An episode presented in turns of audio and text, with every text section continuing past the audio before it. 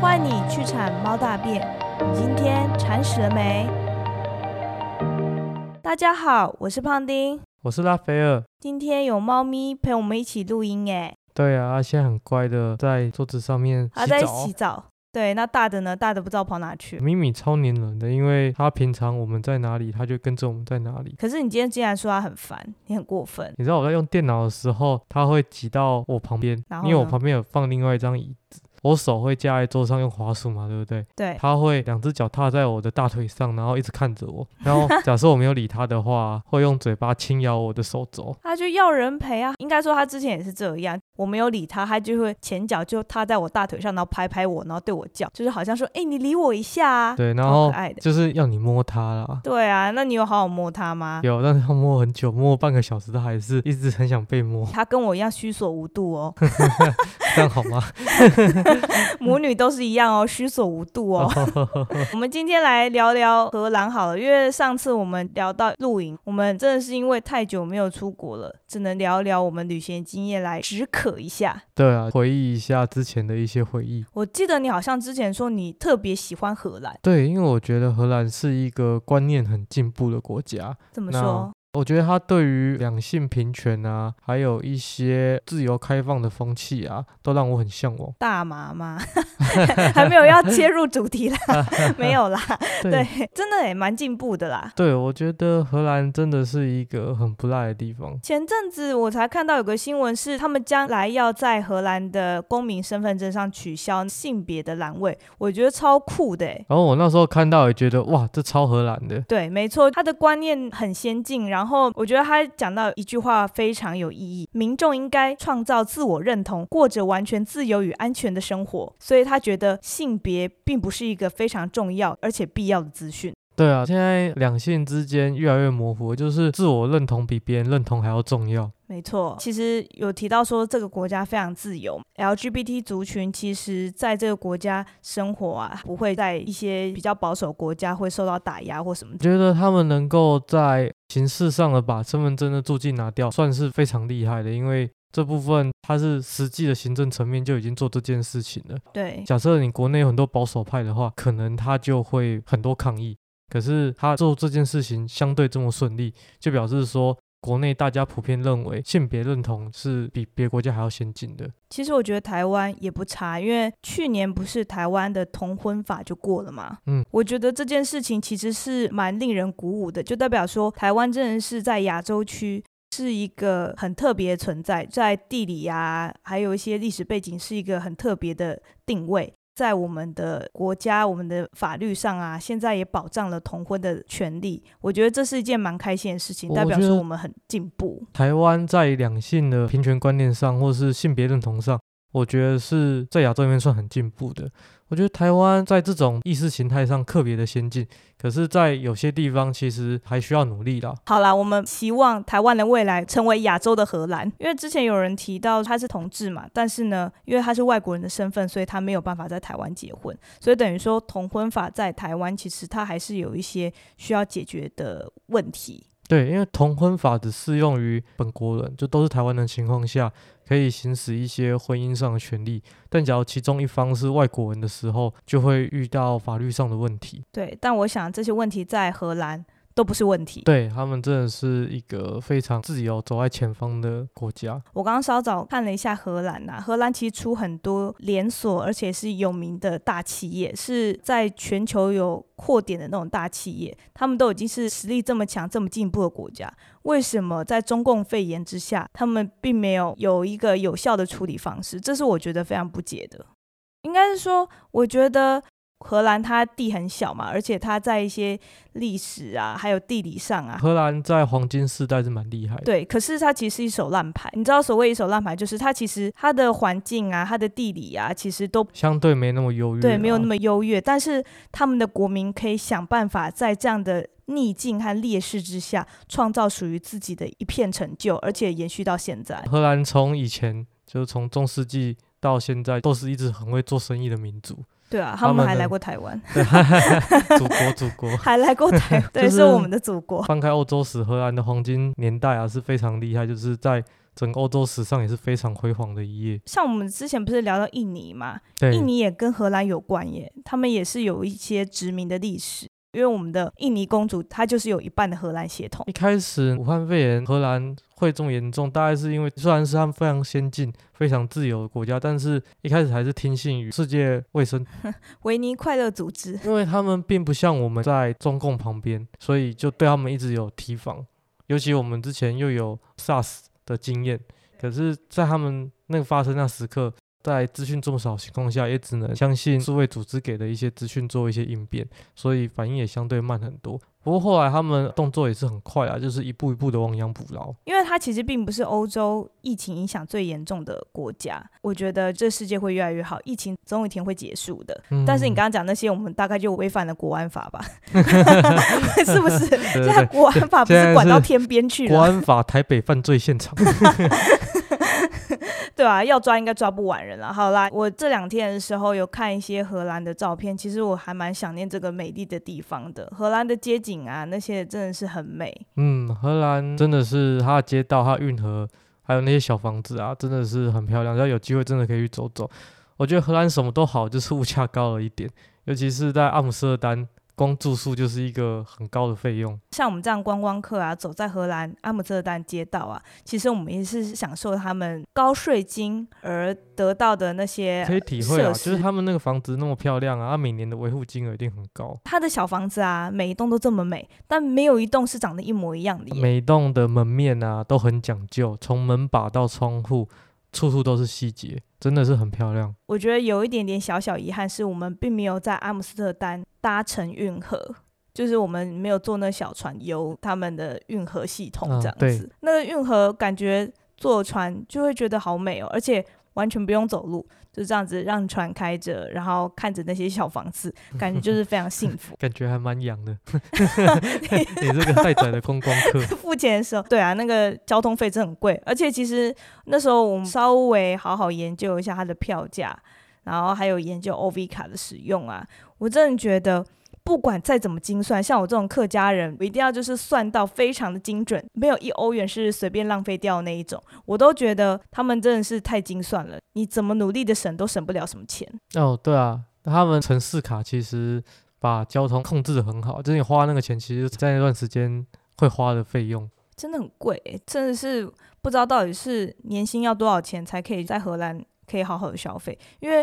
不管是阿姆斯特丹还是我们有去过乌特勒支、台夫特之类的，他们的消费真的都非常的高，而且我们只要一到一个城市入住旅馆，就一定要被迫缴算是蛮高额的城市税。我觉得观光在他们这几个城市也算是蛮重要的产业啦，所以他们也是很多人都靠观光在生活，多付一点城市税是应该的。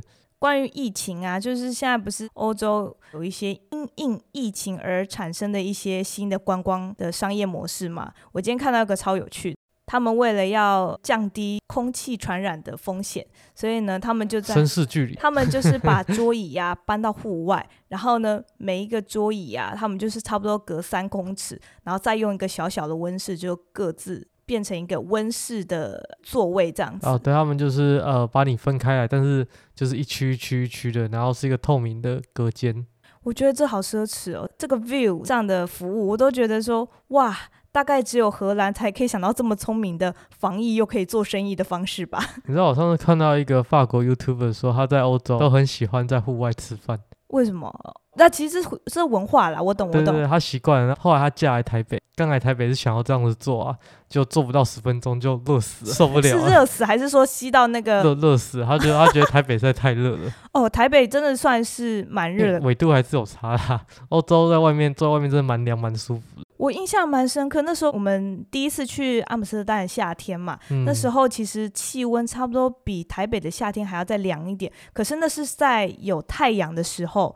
它才是有那个热的感觉在，是体感温度有那个像台北感觉。可是呢，太阳一消失，乌云就是稍微遮蔽一点太阳啊，那个冷冽的那个空气的感觉，就完全感受到这两个夏天是完全不一样。其实，在欧洲晒太阳是很舒服的啦，我觉得蛮舒服的。那个凉风配上那个热热的阳光洒在身上是刚刚好。所以你也想要跟欧洲人一样躺在草地上，然后全都脱光，晒成人干吗？，哦假如没有认识我的话，可以啊，你的身材不太行哎、没关系啊，反正没认识我。那时候我们不是还有在草地上有看到那种穿比基尼的妹子，她就是直接很大方的在公园就把衣服给脱了，对啊，这样才会晒得比较均匀。不需要花钱的那个日光浴，日光浴，对啊，那个就是不用花钱的日光浴，听起来感觉是蛮省钱的。记得我们荷兰那段期间，啊我们很常会在一些商店或咖啡厅买一些可以带着吃的食物，哦然后中午就跟当地人一样，就找一处公园，然后草地坐下来晒太阳，边晒太阳边吃东西。我有时候好奇，会不会是外国人才会做这种事啊？想要省钱的外国人，因为我看其实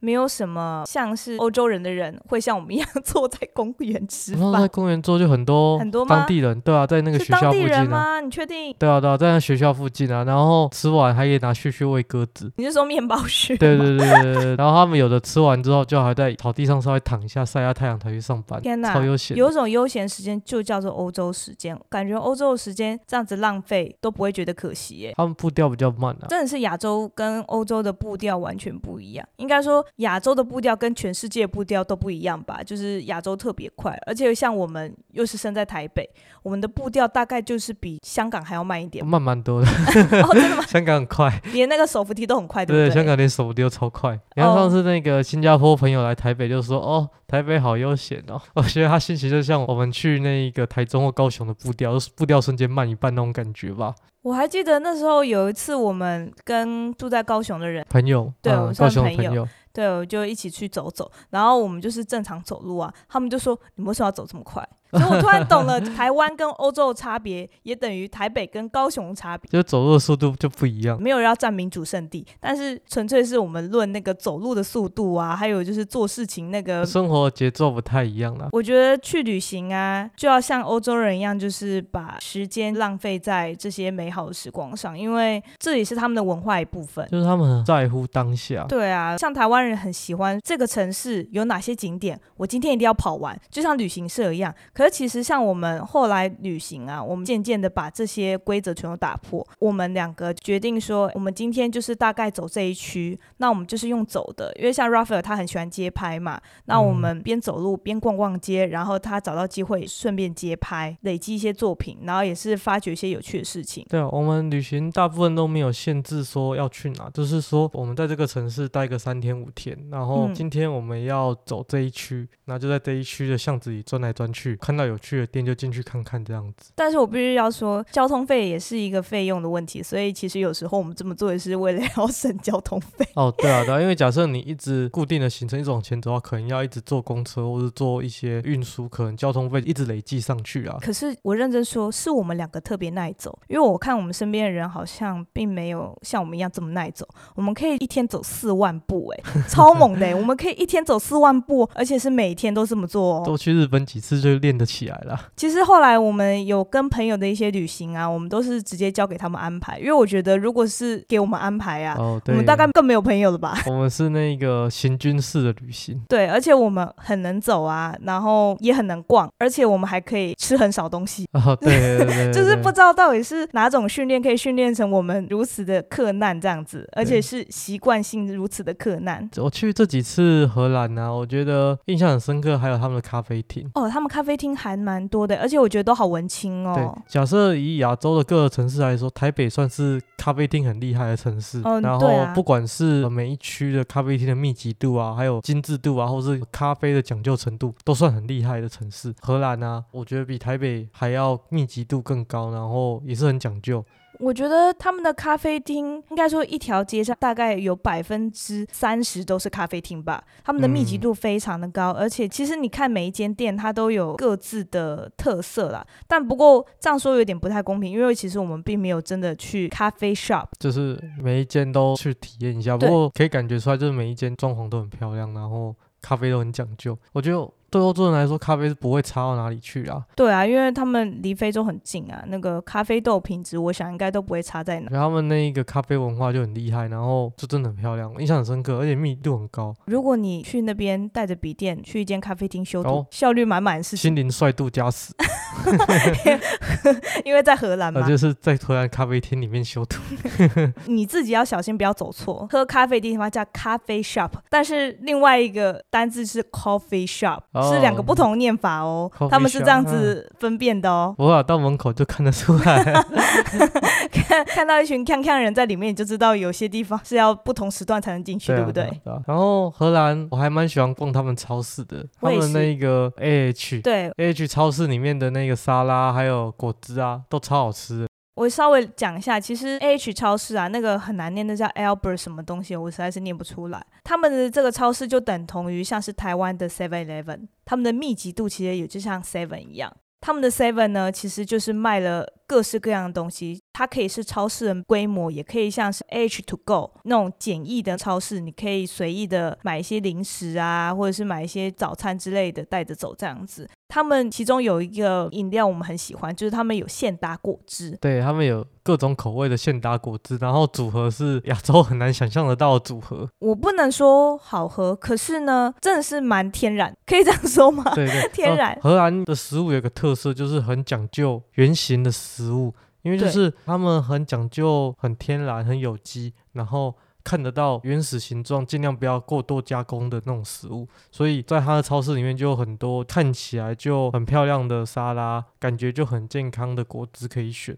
味道的话，我觉得你只要想象你喝下去和吃下来的东西都是很健康的，你就不会想太多。那种口味的问题就是第二顺位吧。还是可以挑一下，不过他们的沙拉是真的还蛮好吃的。对，那时候我吃了好几次他的沙拉。我们每次去荷兰都一定要去他们超市买沙拉。我甚至觉得啊，如果我住在荷兰啊，我可以每一餐都吃这个，然后就变吃素。我对对对可以耶、荷兰很多人吃素，因为真的好吃，我觉得不夸张。台湾会有这么多好吃的料理，其实也是因为肉类的料理方式有加分。上次我遇到一个荷兰人，跟他聊他为什么吃素啊？他说他是为了环保，然后以及为了动物而吃素。然后那时候觉得哇，荷兰的他们这个观念真的是很进步啊，为了环保暖化的一些问题。然后选择吃素，超左派的。对他想法是还蛮进步的，但我不行，我还是需要肉，我需要我需要满满蛋白质，而且是在台湾怎么能不吃肉呢？有这么哦多好的肉类料理。台湾的猪肉很好吃，台湾的猪肉没有腥味，相较于其他国家，台湾的猪真的算很好吃。听说美国猪肉超难吃、欸。就听说腥味很重啊。上次我们不是有听一集 podcast，他不是说一吃台湾猪肉，然后就惊为天人，而且像什么小笼包啊、胡椒饼啊，全部都是猪肉料理。他说台菜的猪肉太好吃了，台菜的精华好像都在猪肉上。但应该荷兰是吃不太到猪肉吧？因为比较冷，就是吃嗯牛肉啊或者鸡肉之类的。哦我觉得荷兰的食物就全都是很天然啊，看得到原型那种感觉。然后有一些蛮特别的食物是在荷兰看到的。他们的食物选择其实很多，因为其实我记得我们上次去荷兰的时候，还蛮多不同人种的人走在嗯街上，感觉这个国家就是一个多元民族、具有包容性的国家。荷兰还有那个啊连锁炒面店啊，连锁炒面，就是你是说意大利面？不是是 China 中国炒面，就是它是一杯一杯的，然后你可以在门口选择要加什么料什么料什么料，然后炒一炒放在一个纸盒里面给你，嗯，然后是连锁的快餐，就是嗯在荷兰有看到。那时候我没然吃，后还有一条街，印象中一条街好像全都是 China food，那是中国城吧？是吗不？知道。后来我才知道，就是荷兰还蛮多中国人移民的，因为好像都是他们那个清朝去修建铁路之后留下来的哦中国移民，对所以他们中国食物在那边蛮多中式餐厅可以选。可是我认真觉得啊，我们不是去过很很多欧洲国家吗？其实，在一个国家里面都有各自民族的一个小区。像我们上次去葡萄牙的时候，他们就有一区都是亚洲超市，还有一些中国的招牌。哦，对，对，那其实好像每一个国家都有这样的地方、欸，所以我可以说中国人无所不在，可以这样说吗？就是一个移民史吧。对啊，感觉去到那些地方，感觉是没有什么中国人的地方，可是实际上深入点啊，走到一些比较在地的区域啊，就会发现有一些不同的族群群聚的社区。嗯像黑人他也有群聚的社区啊。上次我们在不莱梅的时候，我们有遇到，那时候我们住那个很可怕的房子，我们下次要分享那个做那、哦对。对，上次葡萄牙也就是有那个亚洲社区嘛，嗯也有日本社区，像罗腾堡那个地方就有很多日本人。刚刚 QK 了一下，你去哪里？不好说。我肚子痛就去拉屎，你刚刚还放了一个很大的屁，有吗？有吗？我刚刚有听到，是我的脚底板摩擦摩擦。我才不相信。而且其实刚刚休息一下也好，因为恰吉真的很烦，他肚子饿，他刚一直叫，很烦。对啊对啊因为他们两个吃饭一定要分开，所以呢，像美美已经吃完了，哥哥的饭也不能放在那边，因为这样的话美美会跑去偷吃。嗯，那如果假设美美吃了哥哥的饭，吃习惯之后，那她可能原来的饭她就不吃了，而且美美很容易吃哥哥的饭，然后就会吐。哦，因为他的肠胃没办法习惯。好了，那我们继续回到荷兰的频道好了。荷兰真的很棒哎，其实刚刚我自己又稍微看了一下照片，我觉得去荷兰最值得就是我们找到一个很棒的品牌，America Today。哦，对啊，而且还只有荷兰有，有去欧洲其他国家还没看到，其他国家有在卖这牌子的衣服。我先稍微讲一下为什么我会认识这个品牌好了，因为那时候我们原本从很热的台湾的夏天飞到荷兰，刚刚也有说到荷兰夏天的那个体感温度跟台北好像不太一样。我们突然发现我们的外套根本不够，后来我们就想说，那不然就去逛逛，去买个外套好了。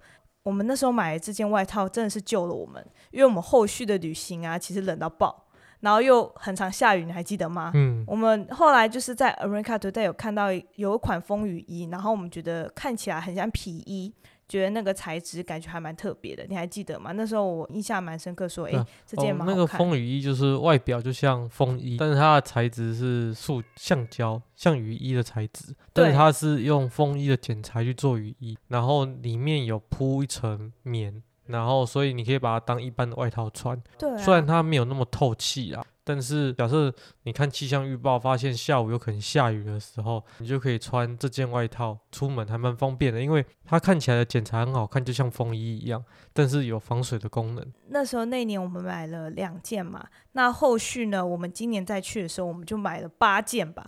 我们买八件回来，因为这实在是太好用，我们就是身边的亲朋好友全都推荐了一轮，然后一口气就带在台北穿的时候，就很多人问我们说：“哎、这外套哪里买的？很好看。他们说超好看的，就是有皮衣的感觉。它虽然是没有腰身，可是它的版非常适合每一个，不管你胖瘦身材都好看。”对对对，所以我们回来台北就很多人问我们，那我们就说：“哦，好，下次我们去的时候再帮你们买。”结果我们今年在荷兰转机的时候，就一口气买了八件。对，我们就是买到退税，然后买到那个店员哦，看到我们好像就看到中国人的神情一样，哦，就嗨嗨。对对对，狂搬。那个笑容就堆满整个脸，这样子就是很爽，想说哇，总算又有个中国大户来啦，这样子。对，我们那边当地买还蛮便宜的啊、一件这样风雨衣一件大概是两千多块台币吧。对，然后呢，你知道我今天看到一个超扯的事情，这风雨衣现在虾皮也找得到，但是呢，一件是三千六以上，哦，超扯，就是代购价。对对对我知道是代购价，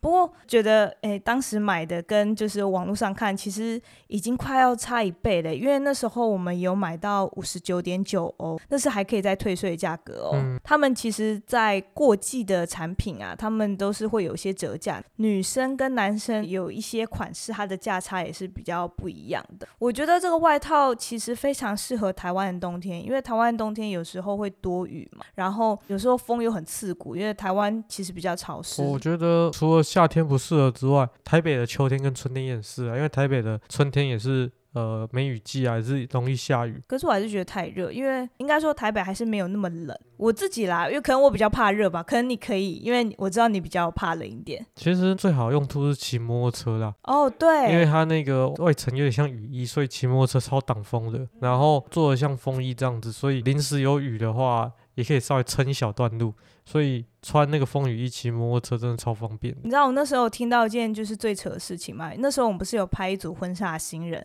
那时候你就是穿我们买的风雨衣嘛，然后他看了很喜欢，我就稍微跟他介绍说，诶，这是 America Today 的风雨衣，他只有在荷兰有，嗯，然后呢，他就把这个牌子默默记住了。等到他蜜月的时候呢，他人先到荷兰，再到德国。他原本想说不信邪，应该德国可以买得到，结果买不到。这个品牌只有在荷兰有，所以呢，他索性花了大钱，就是想办法从荷兰网站上订，然后呢寄到德国来。我听到这件事的时候，我真的觉得不可思议呀！然后对啊，他们有经过机场吗？机场就有了。没有没有没有，他呃，我忘记了，反正他那时候好像没有什么机会在。荷兰境内，那这位新人那时候跟我当初想的一样，因为我们原本是先从荷兰进嘛，然后我们对那个外套后来买了一件之后念念不忘，就想说不然我们在德国找看看好了，结果没有哦，这个就是完全荷兰的品牌，虽然它叫 America Today，美国的今天，反正就是它完全就是荷兰的品牌。那看他们网站上的一些衣服啊，其实也都是比较像是呃二十几岁年轻人会穿的那种版型。其实我是觉得就外。套可以买啊，其他还好，其他吸引力没那么大。哎，我今天有看到他们网站上有其他夏天的泳衣，我觉得蛮好看的。可是欧洲人的那个臂长都很长啊，亚洲人对啊，很难去符合他的 size。对，不过外套真的很值得，而且它其实就是 XS，然后到 XL 的尺寸。假设你想要穿宽松点，买大一点的，穿起来也都还 OK。荷兰其实印象很深刻，还有它薯条，它的薯条真的很好吃，而且是带皮的。对，荷兰有点像是台湾的鸡排一样，就是它大街小巷啊都有薯条店。对，然后它的薯条跟台湾的薯条不一样，台湾的薯条大部分都是冷冻的马铃薯条去炸，那荷兰比较特别，是他们每一家都是。直接现切马铃薯，对，然后直接现切现炸，连皮都不削，它直接切，非常新鲜。炸完之后啊，你可以选择你要什么酱，你选择不同口味的酱啊，价格会有点不太一样。他们的买法是，你可以选择买小份或大份的薯条，是一个价格。你假设不需要酱的话，价格就是薯条的价格。对对对，但是一般人还会再加美乃滋或者是咖喱酱，那这都要额外付费。那些酱其实。假设你选了三个口味酱，那它一个酱可能就是零点二欧元，它的那个费用是会叠加的。对对对。那每一家薯条的酱，它的费用其实也都不同。一般来讲，那个酱料就是荷兰薯条的精髓啦，就是很多店家会在那个酱料下功夫。我觉得 mayonnaise 很好吃，他们当地的 mayonnaise 口味，美乃滋口味非常好吃。嗯，我我也蛮喜欢他们咖喱的口味。咖喱口味嘛？对对对，他们的那个咖喱口味其实跟德国蛮接近。嗯。柏林啊，有所谓的咖喱香肠，就是他们那个香肠会切片之后淋上一个类似像番茄酱的东西，然后番茄酱上面有有撒咖喱粉，然后那咖喱粉的香味其实跟荷兰的那个咖喱酱的香味很近。有点像是我不知道什么时候传进欧洲的一个咖喱香料，但是就是一个算是被欧洲人习惯的味道。嗯嗯嗯，我自己是比较钟爱没有酱的口味，或者是美奶滋啦，因为它的那个酱其实有时候我觉得调的也不是很符合我的口味，就是它的那个奶味实在是太重了。但它必须说它的酱其实有些是好吃的。但是那个现炸薯条真的是超好吃的，然后。它的马铃薯的品种跟亚洲这边吃到也不太一样，所以你假设有机会去的话，一定要试试看他们的马铃薯，就薯条啦。觉得蛮有趣的是，他们欧洲其实超多种不同的马铃薯。嗯，我觉得我没有办法去形容欧洲跟台湾的马铃薯它的口味的差异，但是真的就是口感不一样。那个松软绵密的那个口感是不一样，香气也有点不太一样。我第一次吃荷兰薯条，我第一次觉得原来不削皮竟然可以这么好吃，而且它的粗细程度，它是比台湾的薯条还要粗，吃起来超爽，很有扎实的口感，有点像是呃台湾的地瓜条那种粗度。对我自己是薯条怪兽，我自己很喜欢吃薯条，就是每次到麦当劳啊，我可以不要点它的餐，但是我一定要点它的薯条。我到荷兰，我完全就是被。荷兰薯条收服，真的就是在地的小吃，所以有机会一定要试试看。小吃到什么程度？就是我们去参加一些园游会，然后 festival 啊，都会有摊贩，那大部分都会有一摊，就是叫荷兰薯条。哦。那个字就叫那个 Holland Pullman，对对对，potato，然后呢那边就叫 Pullman 这样子，就表示说这是那个他们欧洲非常常见的小吃，好吃到就是有冠地名的这样子。我觉得真的还不错，而且你今年初拍的那个咬薯条妹真正。你是不是觉得他很正，所以才拍他？没有啊，因为 因为我尴尬什么？那一天晚上其实还蛮冷的，然后对，我们躲进店里面吹暖气啊，然后顺便吃薯条，然后觉得感觉得到救赎，因为我好需要高热量的食物。因为那时候我们是刚从波多飞回来，那波多其实没那么冷，可是我们那时候一从波多飞到阿姆斯特丹，我们瞬间感受到北方的寒气这样子，然后又一整天没有吃东西，因为葡萄牙的廉价飞机是没有食物的。对，因为葡萄牙的那一个纬度比较像台湾，所以那时候。气温比较没那么冷，荷兰比较北边，所以一飞回荷兰这边的时候就觉得哦，气温掉好多，好冷哦。然后准备的衣服又不够穿。我那时候印象很深刻，因为那时候我们刚到阿姆斯特丹机场，因为在波多其实蛮热的嘛。那我不是有那个裤袜什么都没有穿吗？后来我们到荷兰一下飞机，在阿姆斯特丹我就感受到寒气，我就跟你讲说，等一下，我有点受不了，我先去把我的裤袜穿起来。而且那时候大概是四度吧，但体感温度。我觉得不在史基普机场就觉得很不舒服了。我那时候不是叫你赶快把一些衣服全都穿上吗？就是有拿出来的全部都赶快穿起来。对啊，对啊，对啊。因为我们那时候是要去乌特勒支，像我们今年呢，我们会去荷兰，有一部分是因为我们是荷兰进荷兰出，从葡萄牙回来的那一天，我们算是多保留预留的一天来做转机的，所以那天说明一下，就是荷兰史基普机场。其实，在欧洲有点像招马转运站，就是你要去欧洲各个国家，你都可以先飞到荷兰这里，然后再做转机的动作。这边的班次啊也特别多，所以假设你要去一些比较偏僻的国家，或是航班比较少的国家的话，你都可以先飞到荷兰这边，然后再等适当的时机飞第二次到。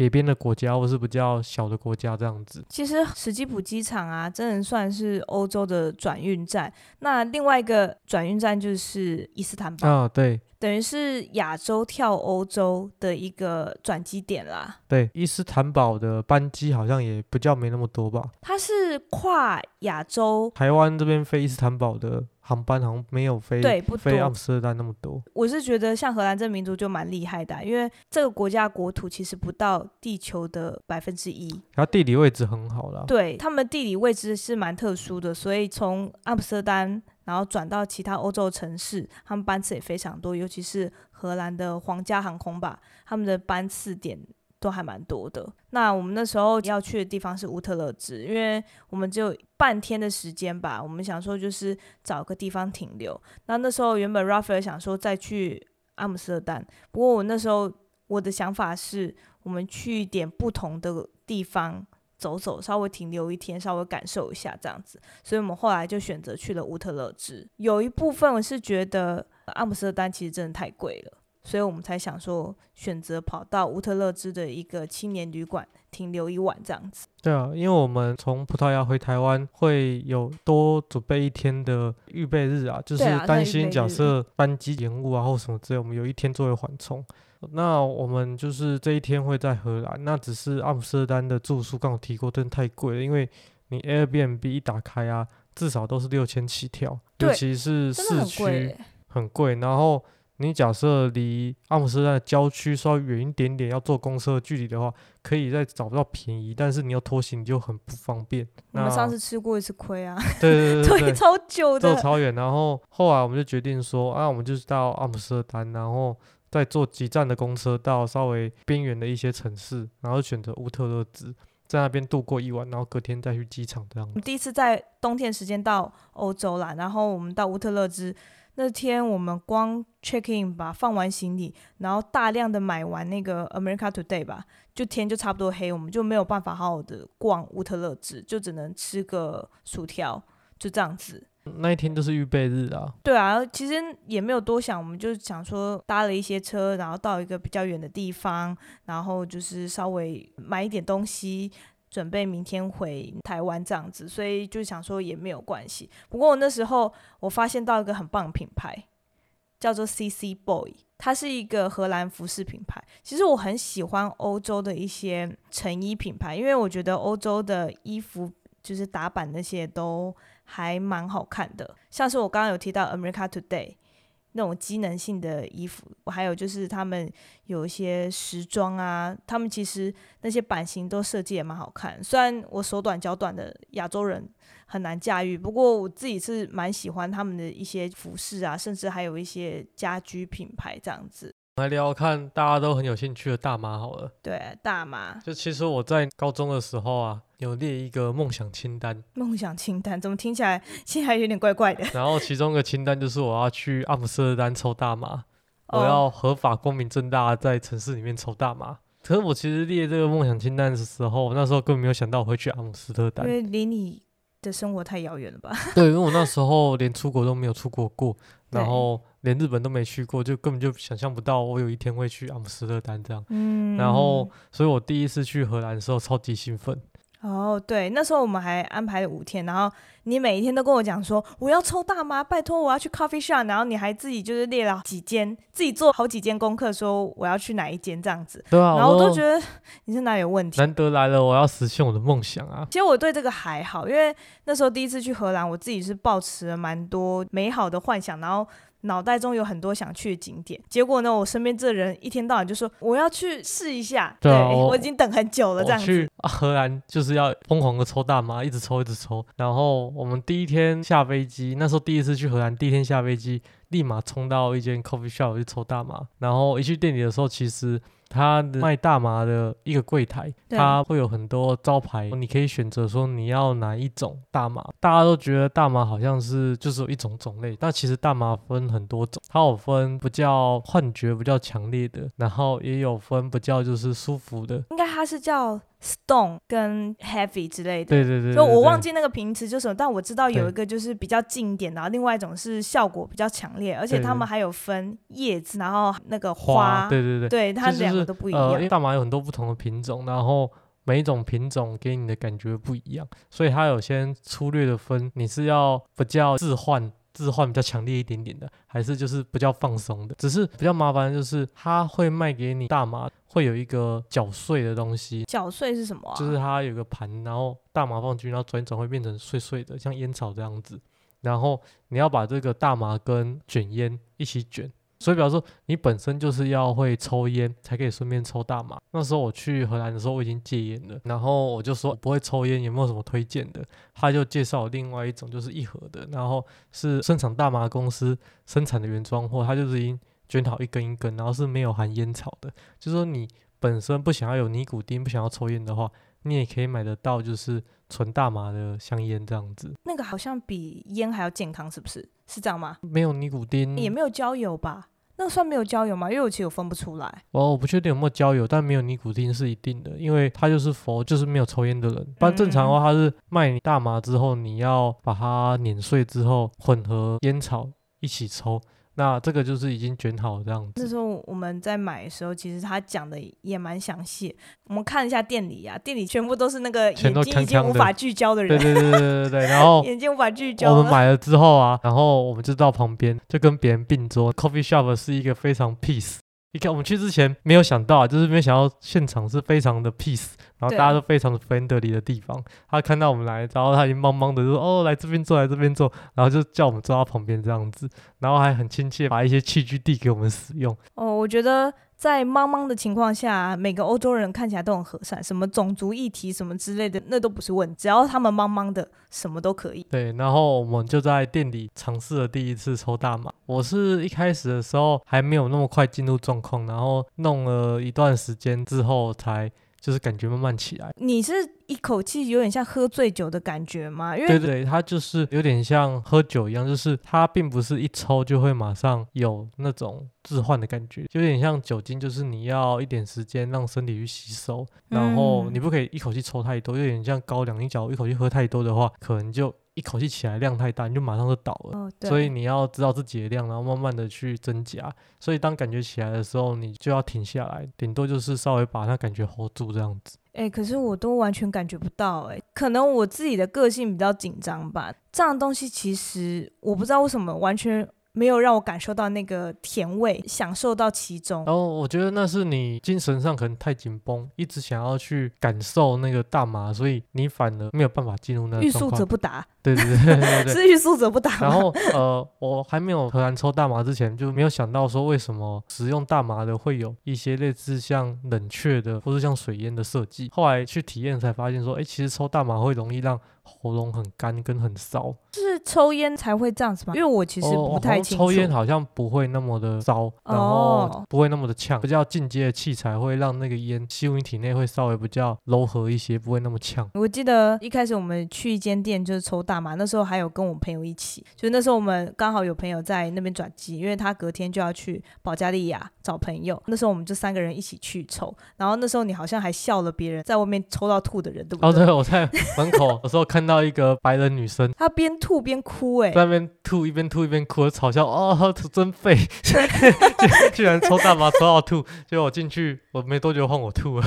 因为那时候我们就是没有吃很多东西，哦，对啊，我就就是我们是空腹。不小心抽太多，就换我吐，就像喝醉酒，然后就就晕倒这样子。然后我就是在 coffee shop，就是很痛苦的让你搀扶回旅馆嘛，对不对？对，然后我还遇到那个白人啊，就是其他的那个吐的那个吗？不是不是其他荷兰年轻人啊，我还耳朵听到他们说骂我真逊，这 he's dead 对他们突然看到就是有人腔调，他就嗯，he's dead。对对对对对对。然后我还有试着就是抽的半懵的状态，就是懵懵的状态，然后拿相机去街拍这样子结。果拍超烂，拍超烂的啊、因为我以为跟电影不是说一些科幻电影啊，或是一些什么超能力电影，不是都要抽大麻之类，然后画画会有预言效果，或是什么半懵的状态拍照特别厉害，就我去试试看，哦，拍超烂。不是通常艺术家都是有那个毒瘾吗，有那些幻觉吧，他们才会增加他们创作力。但你不是哦，抽大麻之后，的确是会有一些类似幻觉的东西，它也不太像幻觉，有点像是让你的知觉迟缓。你觉得那个时间感跟时间流逝的感觉，还有跟现实中不太一样，然后你会觉得你好像重复在做同一件事情。你比如说，好像你上厕所拉拉链，你好像一直都在拉拉链，啊，对对对对拉拉链。对对对，就 就是它有点知觉迟缓的效果，然后是会让你感觉就是不太一样这样子。我真的觉得我好逊哦，我自己觉得我很逊啦，因为我真的完全没有感受到，我就是完全看到你嗨了，然后又到呛了，然后又到吐了，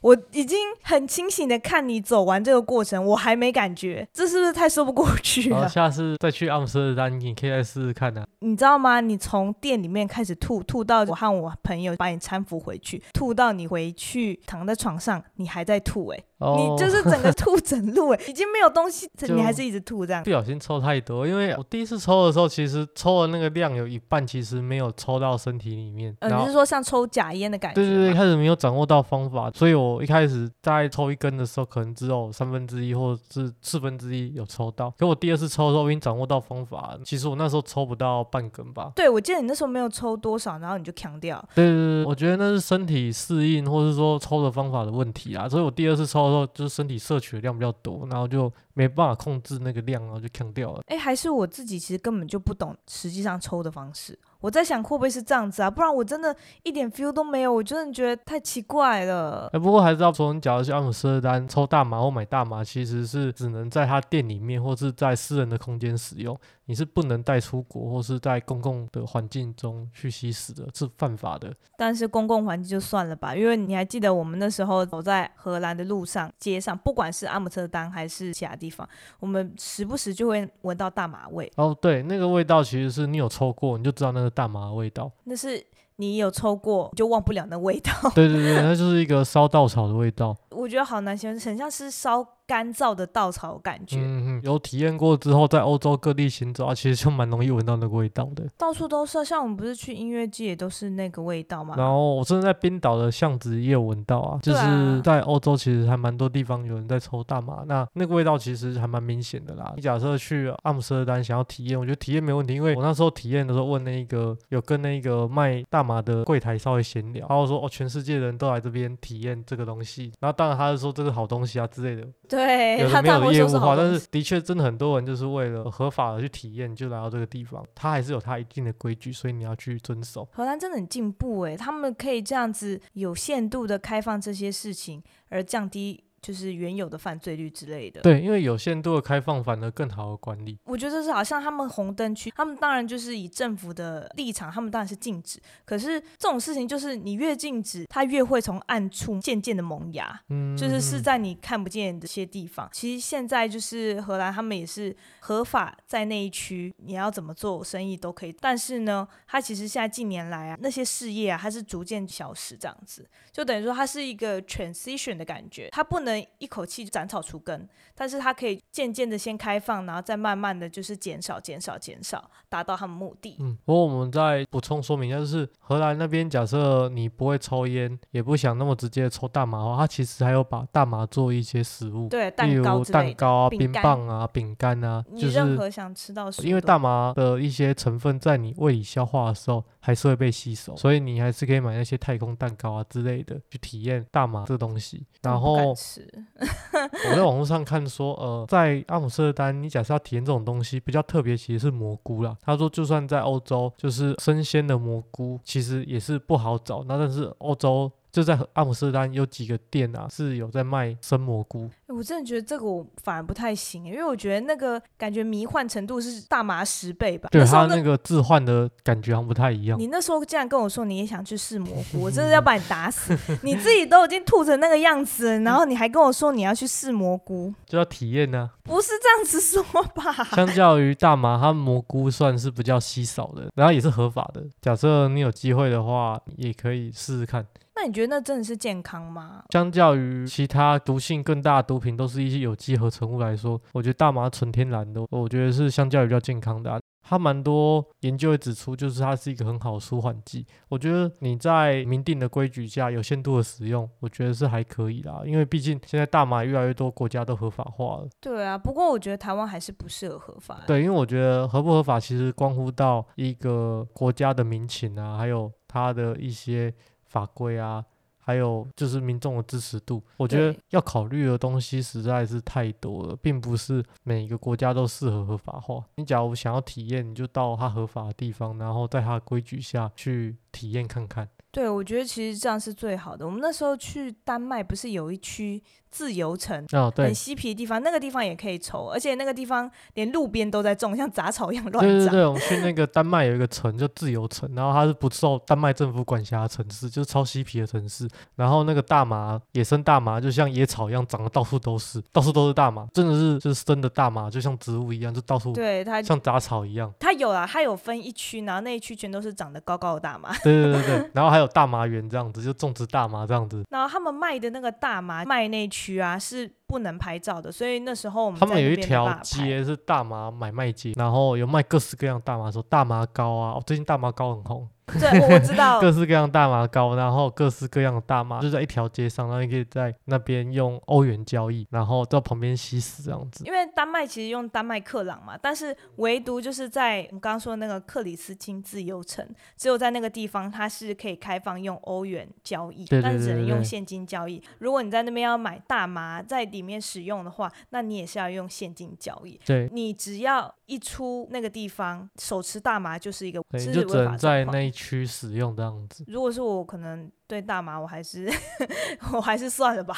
啊，对啊，啊反正就体验呢、我是觉得旅行最有趣的就是体验这些事情，不管喜不喜欢。之前也有体验过，我觉得蛮有趣的，就是你常常吃沙丁鱼，然后对，荷兰每一年有一季是沙丁鱼的旺季，对，就是生吃沙丁鱼，对不对？对对对，然后它会有沙丁鱼，类似像沙，它它就是沙丁鱼新鲜的，然后把它该去的内脏啊、鳞啊，或者是对鳃去掉之后，可以整尾把它吞下去，哦，超好吃的，假的，真的超好吃的行我不行，我不行印，象超深刻。我只要有机会，我还要再多吃很几很鲜，吗很？鲜很鲜，超好吃的。得很便宜，对不对？完全没有腥味，超好吃。它就是你跟他说你要几尾啊，然后那个鱼饭啊，他就是现场的宰杀给你吃，那就一口把它放到嘴巴咬掉这样子，可是那个太具体了，那个那个鱼肉形状就是太具体哎、，超好吃的。下次可以吃一口看看。可以切片吗？